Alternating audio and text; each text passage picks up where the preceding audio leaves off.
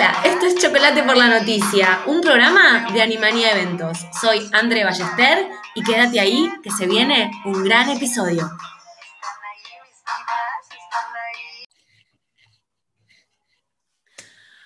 Muy buenos días, muy buenas noches, muy buenas tardes, muy buenas, muy buenas donde quiera que estés, eh, si estás en, este planeta o estás en otro, eh, porque quizás tuviste la suerte de tomártelas, eh, te damos la bienvenida. Es lo que queremos todos, Betina. queremos un cohete que nos mande a Marte al fin, a la Luna o a donde sea. Por favor. Muy buenas tardes, entonces estamos nosotros estamos de tarde, eh, les doy la bienvenida. Eh, como el episodio anterior, eh, estamos con Bettina Lugo Chiner, licenciada y especialista en vínculos, y ustedes están escuchando Chocolate por la Noticia, episodio número 6. Hola Bettina, ¿cómo estás? Hola, ¿cómo andan? ¿Cómo andan todas? ¿Cómo andan todos? Hola Andrés, gracias por la invitación. Yo quiero decirles que estoy acá porque lo he pasado muy bien en el podcast anterior y espero que hayan muchos más. Y me quiero subir a ese cohete, ¿eh? no sé dónde iremos, pero bueno, me gustaría tener un GPS que me diga, así me voy ilusionando en el camino. Bueno, buenos días, buenas tardes, buenas noches, en el momento que estén escuchando este podcast. Hola. Hola, acá, eh, estamos. acá estamos. Estamos nuevamente em, eh, muy felices de estar acá.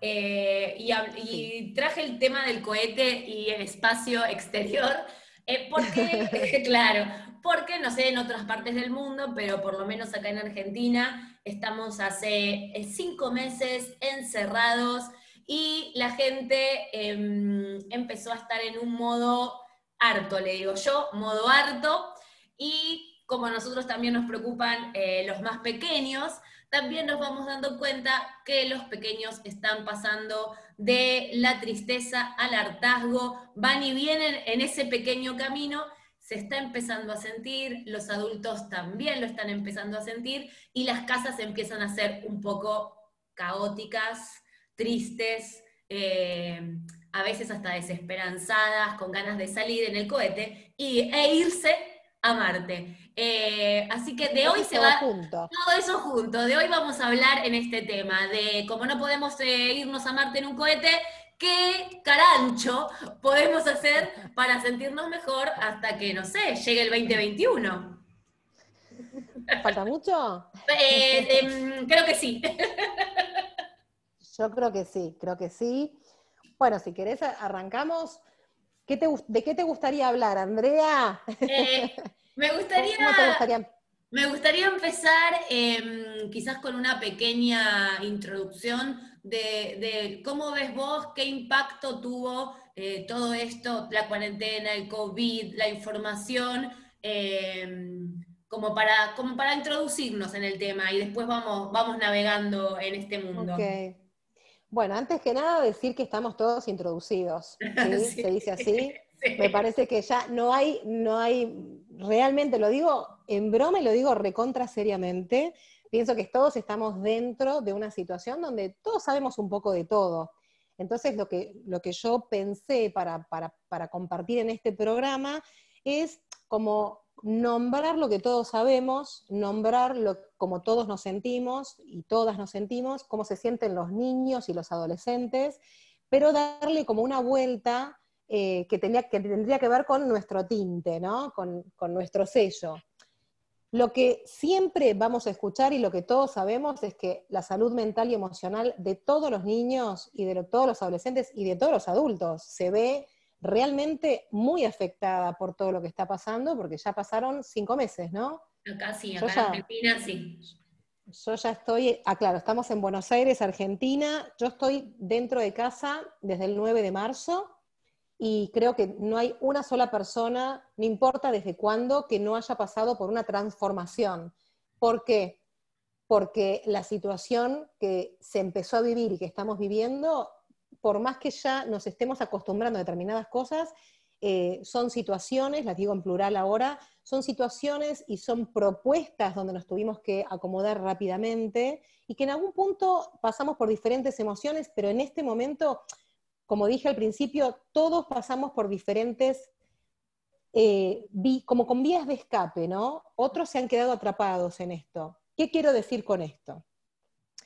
Todos, todos preguntan o me preguntan en sesión o, o vos y yo estuvimos charlando hoy, ¿cuáles son las manifestaciones psicológicas o las alteraciones que han sufrido los niños o los adolescentes. Yo creo que todos lo sabemos, pero lo vamos a nombrar y lo vamos a comentar a lo largo del podcast porque es importante para los que no pueden nombrarlo saber que en principio el lenguaje nos atraviesa y es muy importante poder decirnos, decirles y poder compartir con nuestros hijos, sobrinos, los más chiquitos y los adolescentes poder poner en palabras lo que está ocurriendo o cómo se sienten, invitar.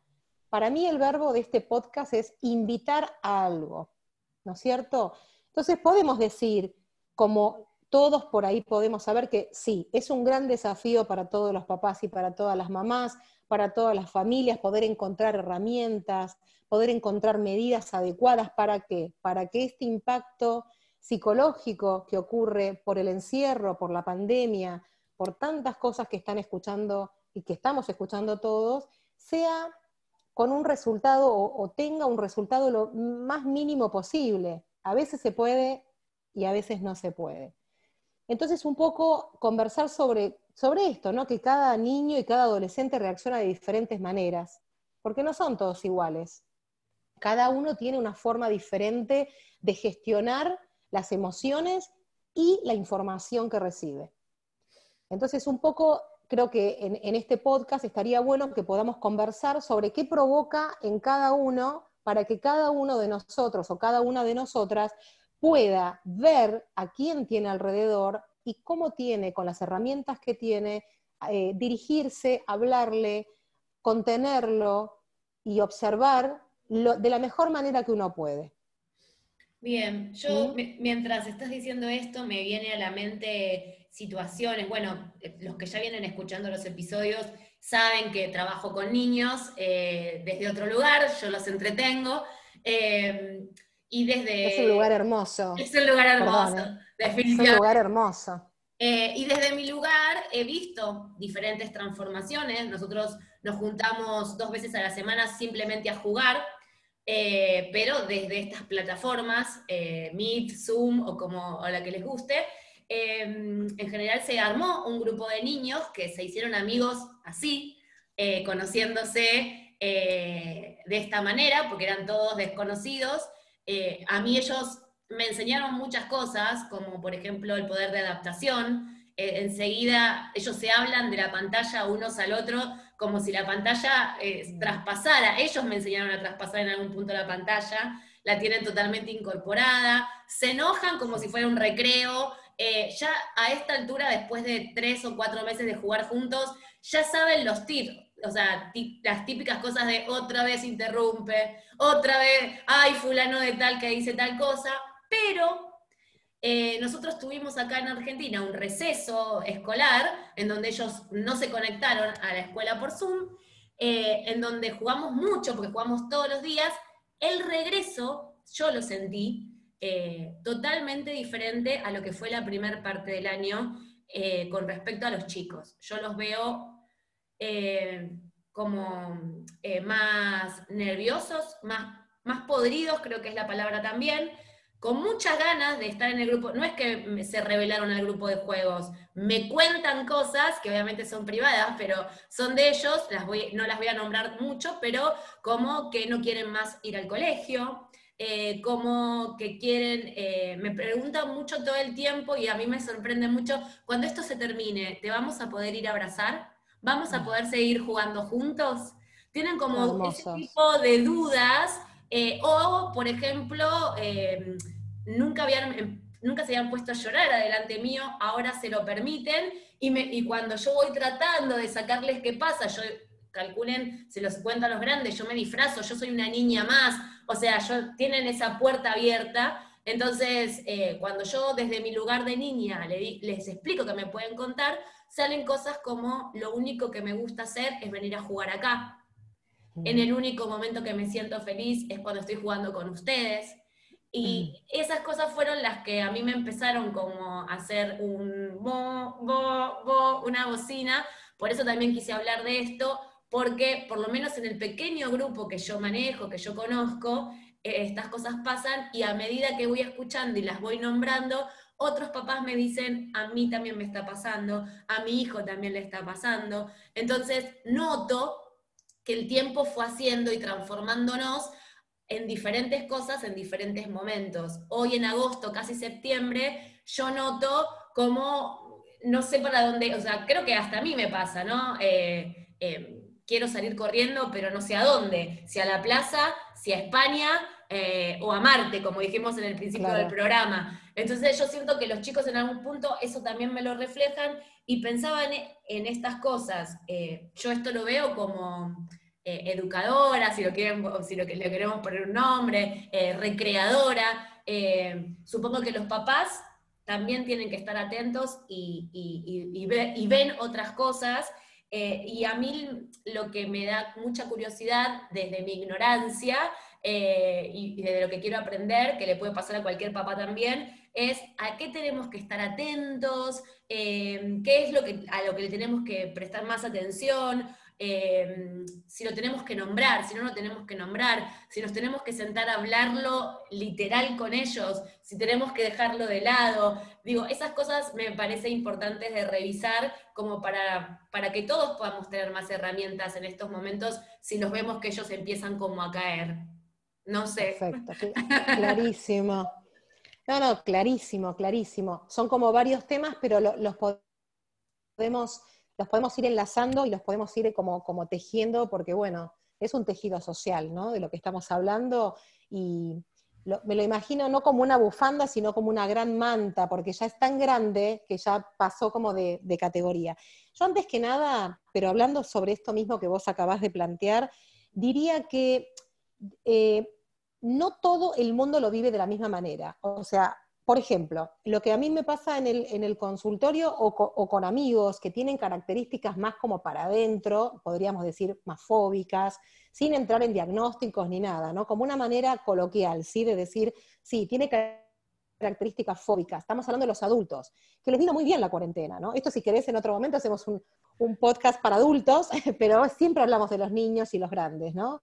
Los adultos. Entonces, la gente que tiene características de comodidad, por decirlo de alguna manera, de sentirse cómodo dentro de su casa, esto le vino bien porque tiene un beneficio secundario. Lo digo con todo el respeto del mundo, ¿no? Claro, acá me no levante la mano. Eh, claro, pero lo digo sin minimizar lo que es una cuarentena, la pandemia, porque después se me vienen todos encima y me dice, ¿qué dijiste? ¿Cómo vas a decir una cosa así? Yo estoy diciendo lo que veo me hago responsable de lo que digo, porque creo que los que realmente se sienten cómodos y que no tienen que salir a la vida, al trabajo, a, los problemas cotidianos, eh, la parte psicológica de la cuarentena les vino bien. No es una mala palabra esto, o sea, no está ni mal ni bien, quiero nombrarlo. Luego está la otra parte, ¿no? La otra parte donde hay muchísima gente que no le vino bien porque se siente, como decías vos, quiero salir corriendo y no sé hacia dónde, eh, nos pegó de diferente manera. Creo que todo el mundo sabe que diferentes etapas emocionales, o sea, lo digo rápidamente porque uno puede buscar, eh, puede googlear cuáles son las diferentes etapas emocionales donde uno pasa la cuarentena, pero básicamente al principio tuvimos mucho miedo. Lo digo así para no repetir cosas que quizás eh, lo escuchamos todo el tiempo en la tele, pero bueno, miedo al virus tuvimos todos, no conozco a nadie que no se haya asustado. Yo misma me encontré el primer mes limpiando hasta, hasta las eh, perchas de, la ropa, o sea, una cosa que no se ve es algo que podría llegar a no existir, no en el primer momento del asombro, ¿no? Mm. Eh, entonces eso sí se lo podemos transmitir a nuestros hijos a la familia, compartirlo entre, entre, entre los que están al lado nuestro. Depende de dónde nos agarre la cuarentena. Si estamos solos es una cosa, si estamos en familia es otra. A lo que vos comentás de los chicos y cómo los ves cuando están jugando con vos, que muchas veces eh, me encantaría ser parte de ellos porque trabajar o jugar con, con, Andrea en Animanía, lo digo de verdad, es, me saco el sombrero, es una belleza, es aprendizaje puro y es disfrute absoluto. En el primer momento todos pasaron por una primera reacción inicial que es un entusiasmo. ¿Cómo no van a querer ir al, o sea, cómo no van a querer ir al colegio? Al revés, la pregunta sería, ¿cómo no van a tener ganas de quedarse en casa? O sea, la reacción inicial, lo, expliqué mal, así que espero que entendió, se entendió. claro. Gracias, gracias. O sea, la reacción inicial es yupi, yupi, no voy al colegio, ¿no? O sea, esa es la, la primera. Pero después les pasa lo mismo que nos pasó a nosotros, eh, que por ahí algunos empezamos muy arriba, los adultos, otros empezaron muy abajo y fue luego al revés. Eh, luego, de la costumbre de no ir, empiezan realmente a aparecer situaciones donde ellos tampoco la pasan bien. ¿Por qué? No la pasan bien por ellos mismos, porque ellos en el colegio, además de aprender, disfrutan, socializan, eh, están un, en un espacio propio fuera de la casa, tienen espacio libre, juegan, bueno, todo, todo lo que uno puede decir de lo que le pasa a un niño, a una niña dentro de un cole. Pero también es cierto que al no ir y después de la primera fase inicial de alegría, aparecen sentimientos donde uno, o sea, como niño mira a los que tenemos más cerca, que son nuestros modelos, padre, madre, abuela, depende con quién vivan, y también empiezan a mirarse como un espejo. Entonces, tiene muchísimo que ver cómo nosotros, los adultos, estamos viviendo o empezamos a vivir la cuarentena allá, entonces, cómo la fuimos transitando y cómo la estamos viviendo en este momento, que no solo nos pasan cosas a nosotros como adultos en casa, en nuestro trabajo y en nuestro bolsillo, sino que vamos escuchando cosas que le pasan a los demás por este tema del hartazgo.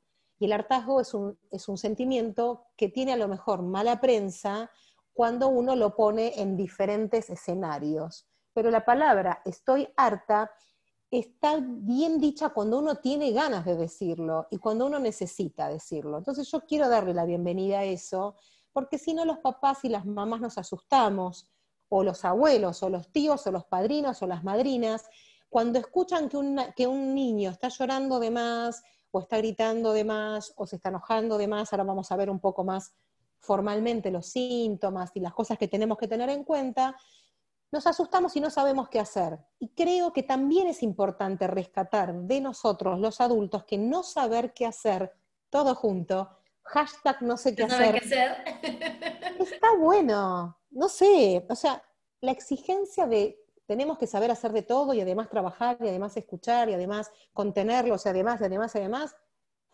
¿no? Mm. Eh, es mucho. Entonces, yo estoy contenta porque he visto pacientes, por ejemplo, eh, respetando, por supuesto, mi secreto profesional, pero comentando cosas que he visto que me han llamado la atención para bien, ¿no? Como eh, que de repente no por haber empezado abajo se quedaron abajo, otros que han empezado muy arriba y luego han encontrado un equilibrio. A mí me parece que todas las situaciones, pero yo soy demasiado positiva, Andrea, así que eh, ya, ya lo sabes, la gente no lo sabe, yo siempre le busco la vuelta. Eh, por eso estamos juntas en este, en este podcast, calculo que tenemos un espejo interesante en que mirarnos. Creo que siempre hay que encontrarle en el momento en que uno puede la oportunidad que uno debería mirar. Y esto a los pibes les pasa lo mismo, pero nos necesitan. Mm. Entonces, ¿por qué nos necesitan? Porque somos su espejo, su palabra, su contención, su cariño, su amor, su modelo.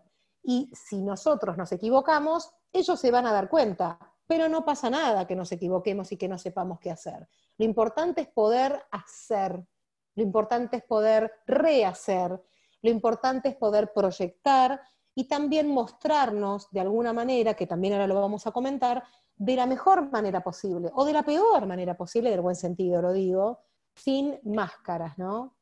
Mm. Porque estamos 24 por 7. ¿Qué te parece esto que te estoy comentando? No. Te reporteo a vos. Me, sí, reporteame. Em, no, me parece súper aclarador.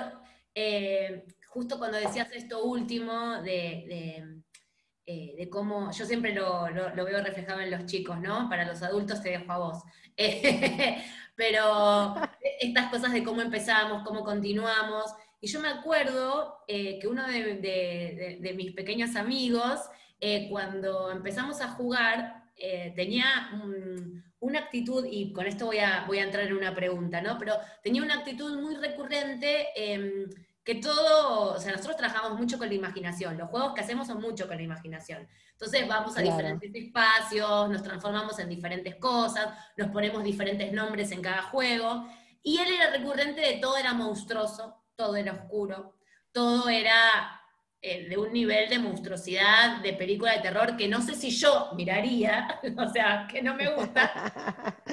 Y era como, pero nada, jugábamos con eso porque era un juego. En un apartado, la mamá me, dice, eh, te pido mil disculpas, sé que es un poco oscuro, pero que la psicóloga le había dicho que lo deje manifestar eso porque era la primera vez que estaba empezando como a sacar todo el miedo que tenía, o sea, le estaba poniendo palabras a todo el miedo que tenía y la encontró acá, con el grupo de juegos. Nunca me lo hubiera, yo que no conozco, desconozco, no me hubiera imaginado, yo pensé que tenía una imaginación así, o sea, le gustaban ese tipo de juegos. Y me fui dando cuenta, porque lo conocí desde ese momento hasta hoy, que él cambió totalmente. ¿Tiene una imaginación increíble? Sí. Eh, eh, tiene, eh, realmente él la tiene como muy, se ve que la maneja mucho, pero estos cuentos de terror se acabaron.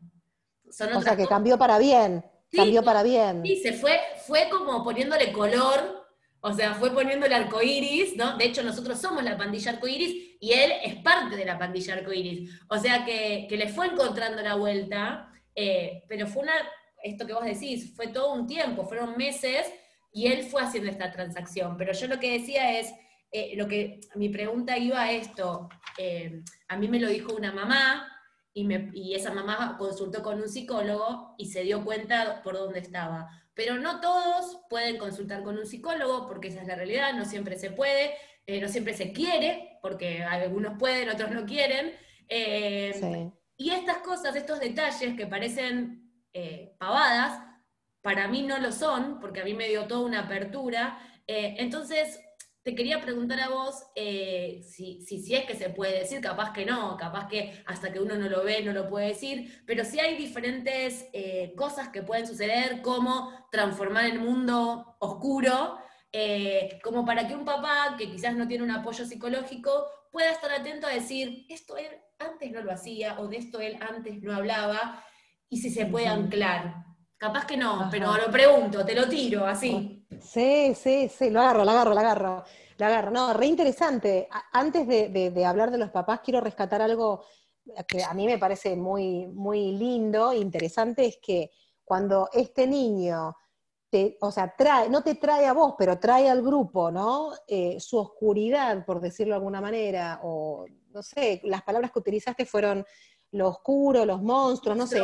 Sí. Yo creo que lo primero que hace un adulto es asustarse, ¿no? También eso, eso ocurría mucho cuando, cuando mm, venían los papás al consultorio en algún punto y me, mostraban dibujos de todos los, eh, de, no sé, de los Digimon o de los Pokémon o, de la guerra, o como, como muy asustados, cosa que yo respeto mucho de los padres, porque no, tenemos por qué saber, no nacimos siendo padres, ¿no? Entonces, creo que lo que yo creo que encontró este niño maravilloso, porque son seres tan increíbles, es un lugar donde alojar su angustia. Así como nosotros eh, en muchísimos momentos buscamos un, amigo, y acá hay un mate que estamos compartiendo con, con André, que quizás no se ve, pero lo estoy mostrando ahora en pantalla mientras estamos grabando. Eh, todo el mundo... De... Hago el ruidito, mira. A ver, ahí está. Ahora en un ratito lo hago yo también. Eh, me encantó, me encantó.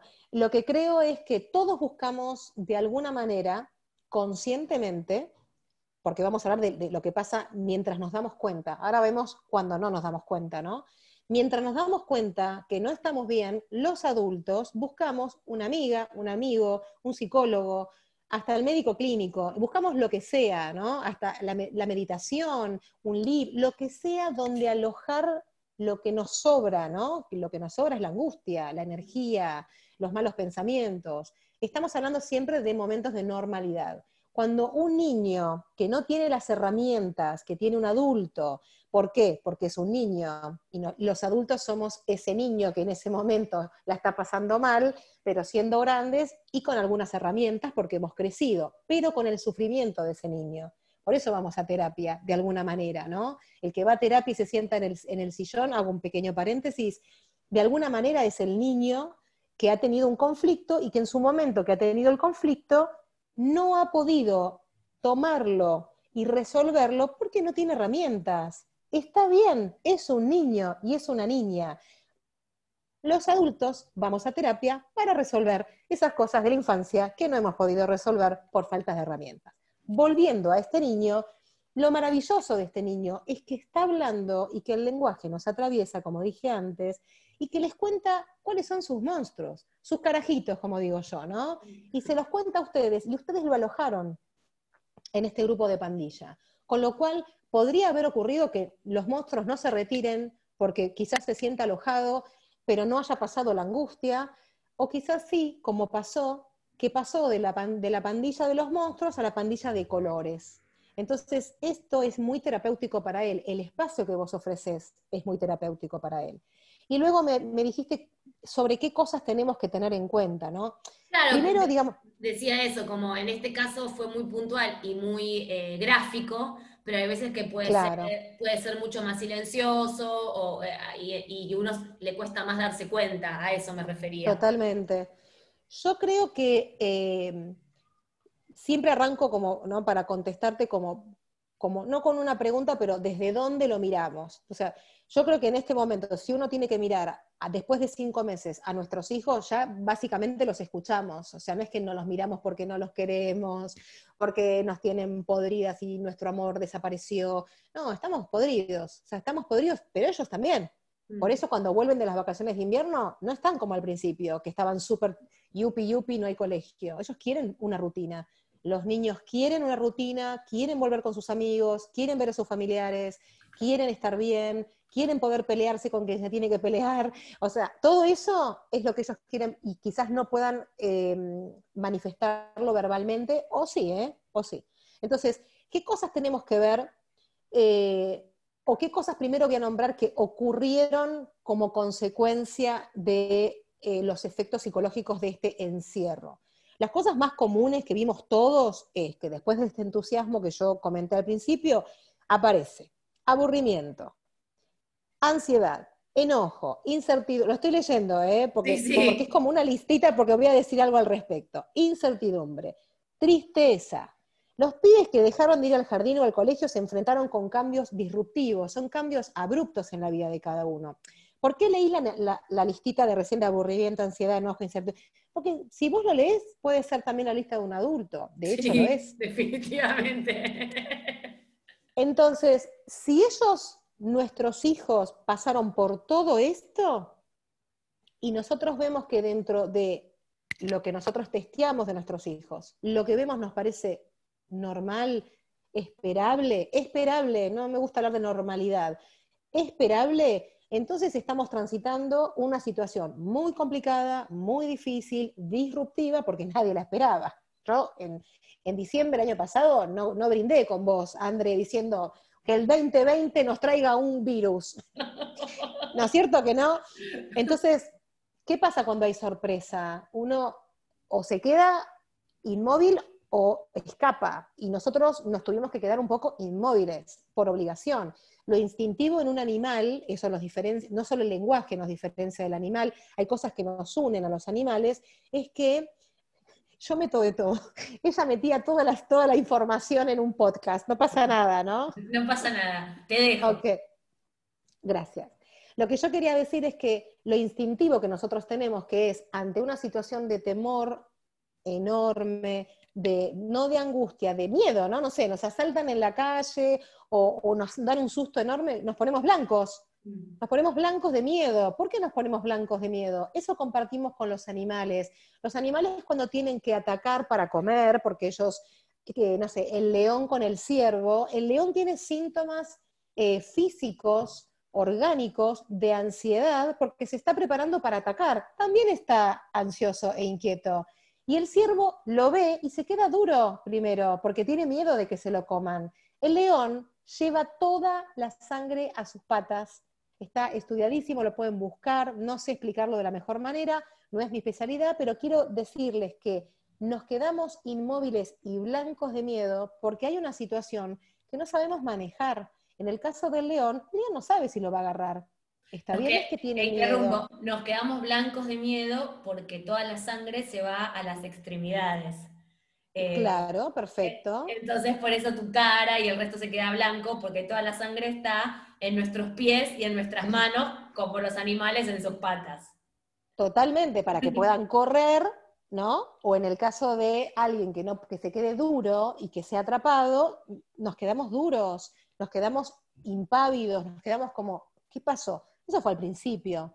Entonces, a tu pregunta o a tu comentario de qué tenemos que mirar, tenemos que mirar si los berrinches son excesivos, si tengo un hijo o una hija que llora todo el día, pero mm. no que llora para pedirme comer chocolate, no que llora como un manejo que yo conozco de mi hija o de mi hijo, eh, que bueno, otro día hablaremos de eso, ¿no? De, digamos, no se puede hablar de todo hoy, pero vamos, vamos, me, me motiva mucho hablar de esto, pero no es todo efecto psicológico de la pandemia, digamos, todos tenemos una base psicológica que se adapta, se sobreadapta o somos inadaptados a diferentes situaciones por faltas de herramientas o porque nos sobran herramientas.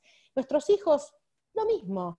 ¿Qué cosas tenemos que ver? Bueno, si mi hijo no juega, no se ríe, llora de más, pero llora de más, lo vemos que duerme mucho, no porque se acostó a las 6 de la mañana, estamos hablando, por ejemplo, de los adolescentes que han, cambiado literalmente los horarios. Entonces, si uno ve situaciones que realmente no son, eh, no se relacionan con cómo es el estado cotidiano de mi hija o de mi hijo, bueno, lo primero que yo diría es detente, no temas, no, porque si no, no podemos pensar. O sea, detente y observa y pregunta e investiga y anda y pregunta y charla con, con tu hijo, que ahora en un segundito ya voy a sugerir algunas cuestiones. Las cosas que tenemos que ver las sabemos todos. Por eso es que si yo doy una lista y en esa lista un papá o una mamá que nos esté escuchando o cualquier otro familiar no la encuentra, se va a asustar o va a decir, no, pará, no está en la lista, ¿será que está peor? Entonces, esas son las cosas de los adultos. Nuestros hijos nos manifiestan sus miedos, sus angustias y sus preocupaciones de todas las maneras que pueden, a través del dibujo, a través del lenguaje, a través del juego, a través de caras, a través de lo que puedan. A veces no podemos verlo, no nos echemos la culpa, pero a veces no se puede todo. Y para mí eso es muy importante dejarlo en claro. A veces no podemos hoy y podemos el domingo. Lo importante es hacerse un espacio para que si algo nos llama la atención, estar pendiente sin estarles encima, porque entonces va a ser como un poco acosador, ¿no? Con todo el respeto a la palabra, y ellos quizás se retraigan y no quieran angustiarnos, porque si de algo estoy segura, y con esto redondeo la idea, es que los pibes tienen muy claro que la palabra de ellos también es importante, por eso nos dicen te quiero y por eso nos dicen mamá, si yo hago tal cosa, me regalas un alfajor, puedo comer el postre, ellos saben, son seres muy inteligentes.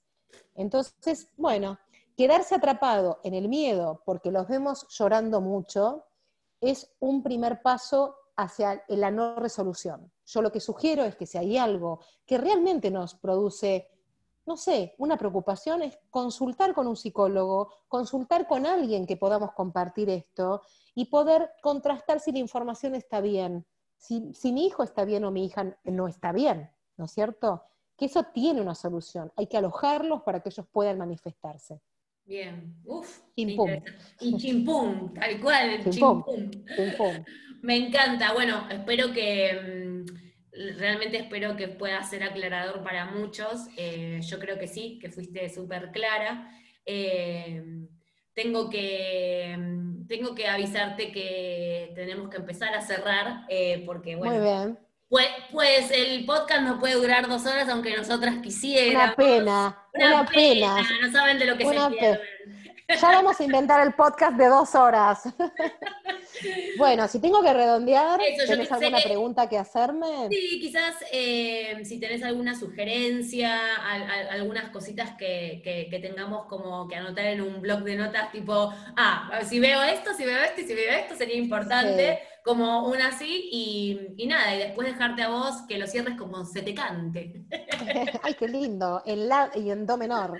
Bueno, antes que nada me gustaría poder compartir, eh, luego seguramente que lo, subirás a tu feed, pero hay una psicóloga que se llama Mercedes Bermejo del Colegio de, bueno, ella es psicóloga española, es una psicóloga infantil, eh, que a mí me gusta mucho y que sacó un cuento que se llama el cuento, a ver si lo encuentro rápidamente, Rosa, y el coronavirus. Sí, Rosa y el virus. Rosa contra el virus. Contra el virus, Rosa contra, el virus. Es, ustedes pueden ir a www.cdecamaopmadrid.org, copmadrid.org, que es el Colegio de Psicólogos de Madrid, y van a encontrar el cuento, es, una, es un archivo que se llama Rosa contra el virus, que explica a los niños y a las niñas el coronavirus de una manera bellísima y eh, con, actividades para hacer que lo puedan hacer en casa con ellos, como una manera de invitar a nuestros hijos y nuestras hijas a poder hablar de esto. Y para cerrar, eh, antes de que me eches, porque yo pongo primera y arranco con vos siempre, eh, saqué cosas importantes que, que, plantea Mercedes en el cuento como algo transversal para los adultos, pero que me gustaría nombrar porque yo estoy totalmente de acuerdo y es un poco lo que también pregono, ¿no? ¿Qué cosas tenemos que tener en cuenta? Controlar la información que reciben nuestros hijos. ¿Eso significa que no tengan que ver nada? No. Eso significa que los niños y los adolescentes reciben y digieren la información de manera diferente a nosotros y que deberíamos, dentro de nuestras posibilidades, protegerlos, eh, proteger la información que reciben. No es lo mismo decirle a un niño, eh, esta persona falleció, que decirle eh, el conejo Bugs Bunny come zanahorias. Yo sé que todos lo sabemos, pero hay que nombrarlo esto, ¿no? Entonces, controlar, controlar es también una buena palabra a veces, si no es excesiva, ¿no? Segundo, comunicarnos con nuestros hijos y con nuestras hijas, que yo sé que todos los que están escuchando van a decir, yo ya me comunico, yo ya le digo, ok, lo, entiendo y lo acepto pero yo hablo de comunicarnos como creando un espacio de conversación donde no siempre estemos enseñándoles lo que, lo que ellos tienen que hacer, que está bueno eso, pero que en estos momentos tan raros y que también son raros para nosotros, tendríamos que eh, encontrar como pequeños espacios donde alojar esta angustia, como hablábamos un poquito hace un ratito eh, de este nene que encontró en tu espacio un lugar de alojamiento de su angustia o de sus alegrías momentos de comunicación con ellos, sumamente importantes, donde ellos puedan alojar la tristeza, el enojo y el miedo. Voy rápido, voy rápido. y entender que no, ah, bueno, bueno, y entender que no salir, que no ver a sus amigos y que no ir al colegio les genera tanta frustración como a nosotros no ir a tomar un mate a la casa de un amigo, no ir a cenar no sé, a comernos la pizza en la esquina. Lo mismo, la misma intensidad pero lo tenemos que entender y lo tenemos como que poner en palabras esto, porque ellos no pueden eh, interpretarnos todo el tiempo. Otra cosa que me parece importante y que a veces yo la primera, como siempre, cuando marco algo que otro tiene que hacer o que, que tendríamos que compartir es, no rechacemos las emociones, las emociones desagradables, porque les tenemos como un miedito, ¿no? A, a escuchar que nuestro hijo o nuestra hija dice algo que no nos gusta. Entonces, ¿Qué son las palabras o, las emociones desagradables? Son respuestas adaptativas. O sea, yo me manifiesto de una manera para adaptarme a una situación que no me cierra, que no me gusta o que me encanta. Depende lo que, lo que salga de mi boca. Entonces, no las rechacemos, alojémoslas, no hay que reprimirlas, depende de lo que digan, podemos decirles, che, no está bueno que lo digas de esta manera, podemos conversar de qué manera podemos decirlas, porque estas emociones dichas en palabras, en dibujos o en lo que sea, son la manera que ellos encuentran de poder contarnos lo que les pasa. Deben canalizar su ansiedad y acompañarlos nosotros desde el afecto, que eso no me cabe ninguna duda, ¿no? Si no, no estaríamos escuchando todos este podcast. Y una cosa importante para los más pequeños, porque luego de, haber hecho el, otro podcast con vos, André, me han eh, escrito y me preguntaron por los berrinches que no quiero hacer un desarrollo de lo que es la palabra berrinche porque calculo que todos conocemos el concepto, pero, por ejemplo, me, pareció interesante en este momento que va a haber muchos berrinches, muchos enojos y mucha mala onda de parte del niño, irritación, es eh, recibir este berrinche, pero con palabras de alojamiento como, por ejemplo, te entiendo, entiendo lo que te pasa, ¿no? No pasa nada, yo también estoy así. ¿Por qué yo tengo que decirle a mi hijo o a mi hija que yo también estoy así? Yo, me sale la que yo también estoy así. Porque mi hijo tiene que identificarse conmigo y la manera más buena por ahí, más eh, cercana de, de llegar a alcanzarnos es la identificación y la palabra mía que funciona como un puente. ¿no? Estas serían como una de las cosas que me gustaría como resaltar. Rutinas flexibles. No voy a entrar en el concepto de rutinas porque me tienen también bastante harta a mí misma como, como ser individual y familiar, pero quiero decir algo breve que tiene que ver con que si ponemos rutinas y tenemos rutinas en casa a esta altura después de cinco meses, no vamos a decirles lo mismo que hace cinco meses atrás, sino vamos a generar una conversación donde se reseteen las consignas de qué es lo que tienen que hacer, porque ellos saben también, los niños y los adolescentes, y tratar de ser flexibles en algunas cuestiones que quizás nos ponemos más rígidos, que son los castigos o que son las cosas que nos dan miedo que no hagan, como no se quieren bañar y nosotros ya nos aterramos y pensamos que se van a convertir en el hombre o en la mujer de las cavernas. Estas cosas también están buenas, que sean flexibles, sí, y te agrego que para mí, por lo menos, es importante em, el tema de la tarea. El tema de la tarea, eh, creo que, o sea, yo no soy madre, pero si fuera madre, creo que ya lo, hace un rato lo hubiera dejado de hacer tarea porque me parece que es una locura y me parece, o sea, quizás me equivoco, pero creo que los pibes no quieren hacer tarea y que las mamás ya no tienen ganas de hacer de maestra 24/7. Al principio acompañaron, pero creo que en esta segunda etapa de la escuela les están dando más tarea todavía y quizás el colegio no entiende y no acompaña esto que les está sucediendo a las personas, que están más cansadas y que los chicos también. Entonces es como, ah, por hablar de rutinas, ¿no? Como la obligación de hacer tarea y hay casos en donde se sientan a hacer tarea a las 12 del mediodía y son las 7 de la tarde y están haciendo tarea. No, señora, no, señor, eso no sucede, ni en los 80 sucedía eso, se nos pido, por favor. Entonces creo que esa, bien. Creo que hay que flexibilidad, eh, hacer una flexibilidad en el tema de la tarea, porque, o por lo menos para mí, porque los chicos estudian con Zoom, tienen más clases, porque les agregaron más clases, y además mamá me tiene que hacer de maestra, que yo me lo pongo a pensar en mi vida particular, y si mi mamá hubiera sido mi maestra, hubiera sido lo peor que me pasó en la vida, como niña, o sea, claro, entonces piensa en un pibe que hubiera sido una Andrea cualquiera, y digo, no, mamá como maestra, no. Y es, o sea, digo, hacer de maestra o de maestro, capaz hay padres también, eh, pero bueno, yo siempre hablo de mamá, eh, hace que tu hijo te vea como mamá y por momentos también como educador. Y vos no sos el educador. Entonces, eh, aflojar con eso porque me parece que tienen los hombros en las orejas de tanta tensión. Está bien. Te lo sumo como un detalle, pero que no me parece menor, digamos. No, es, un, es, es mayor, es enorme. Pero, por ejemplo, en algunas cuestiones no es que no esté de acuerdo, pero sí es importante que tomar lo que vos dijiste y decir esto. Nadie sabe bien cómo hacerlo. Creo que eso es importante. Yo no sé cómo hacerlo. Yo estoy sentada horas, horas, horas eh, atendiendo a pacientes y creo que todos los que estamos en salud, yo estoy en salud mental, eh, no estamos todos en primera línea con los enfermos del COVID, pero yo estoy en primera línea con los que están detrás de la pantalla y les está pasando lo mismo que a mí. Eso no, nos había pasado a nadie.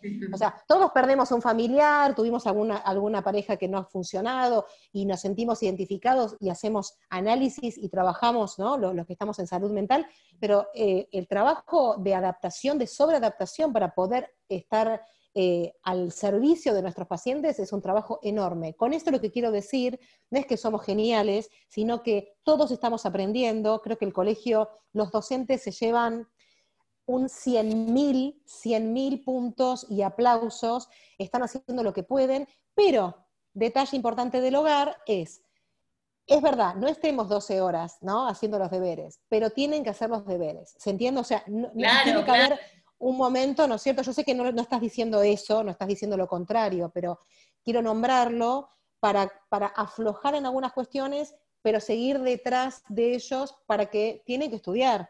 Yo tengo que trabajar, vos también, todos tenemos que trabajar, ellos, el trabajo de nuestros hijos es el estudio, mm. pero tomando en cuenta esta, esta, este, esta rutina flexible que, bueno, nos vamos a repartir en, qué momento, ¿no? Y no siempre la madre tiene que ser, tratemos de ser un poquito más inclusivos y, invitar a otra persona de la familia que también ayude, que eso no podemos dejar de decirlo. Eh, último, último y último, espacio para tiempo libre, que no es lo mismo que no estudiar, lo, engancho así enseguida. ¿Por qué un espacio de tiempo libre? porque todo lo que ellos hacen en la semana, aunque ustedes vean que no hacen nada, hacen un montón, estar en el espacio de animanía jugando, estar haciendo los deberes, estar jugando con la tablet o lo que sea, no es tiempo libre. Tiempo libre es que se aburran. Que se aburran, no pasa nada, no trae varicela que un nene se aburra o que una nena se aburra. De hecho, nosotros cuando nos aburrimos, ¿qué hacemos? Vemos una peli, ponemos Netflix, agarramos el celular. Bueno, un poco de celular, un poco de tablet, un poco de lo que sea de redes sociales, ellos también necesitan porque son niños nacidos en esta generación, pero también un poco de espacio libre ahora que han abierto las, salidas, eh, ahora que hay eh, aire libre, que no es espacio libre, no es, no es lo mismo espacio de tiempo libre que aire libre. El espacio de tiempo libre es, bueno, arreglate con tu tiempo libre y haz lo que puedas porque ahí se pone en funcionamiento la imaginación, el pensamiento mágico, lo simbólico, y ellos lo tienen, porque están en una edad que debería estar eso y está. Así que bueno, nada, esto.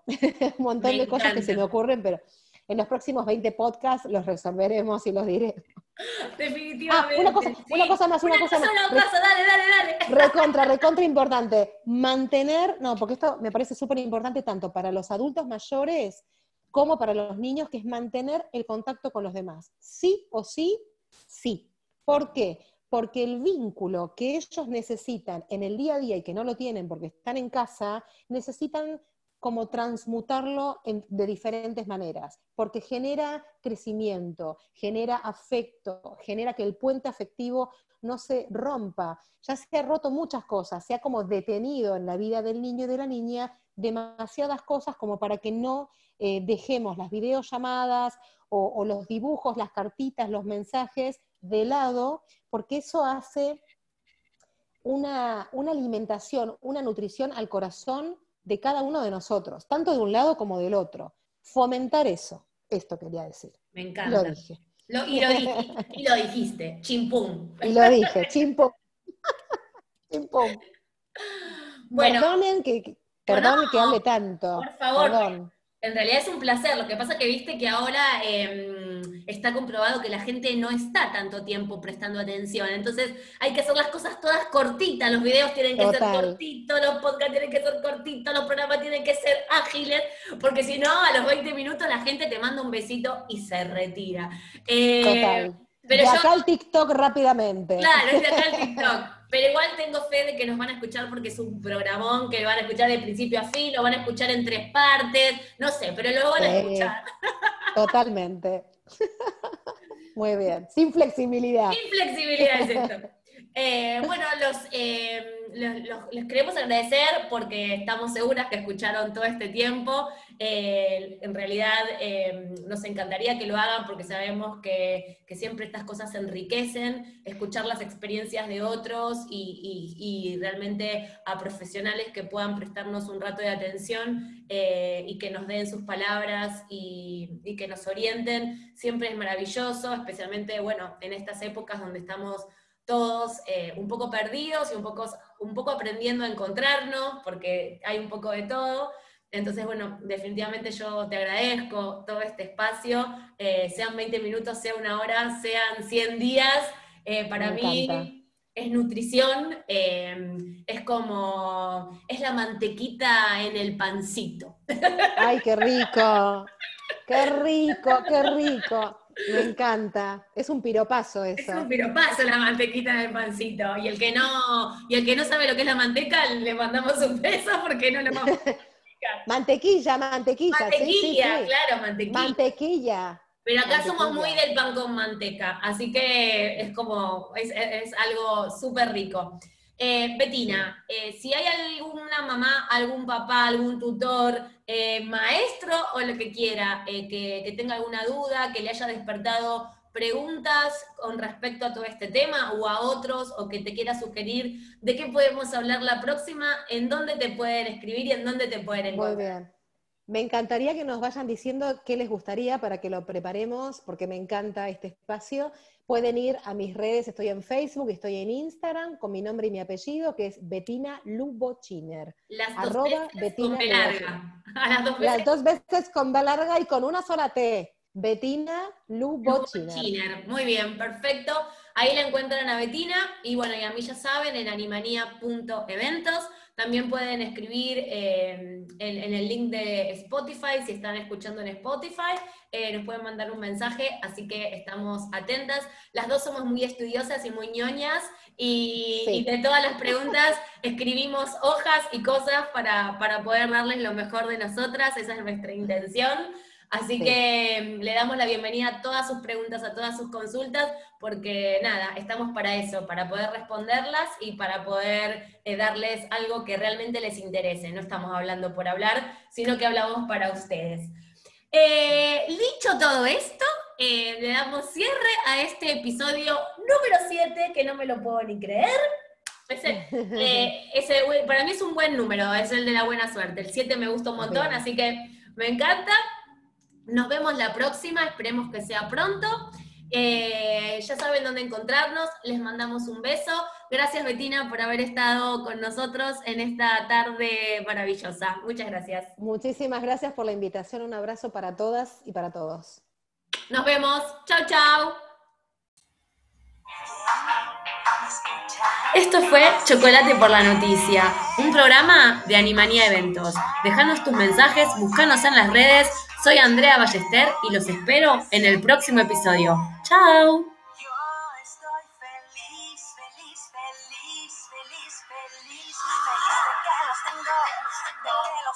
Tengo, tengo, que los tengo, de que los tengo, tengo, tengo, que los tengo, de que los tengo, tengo, tengo, que los tengo, de que los tengo, tengo, tengo.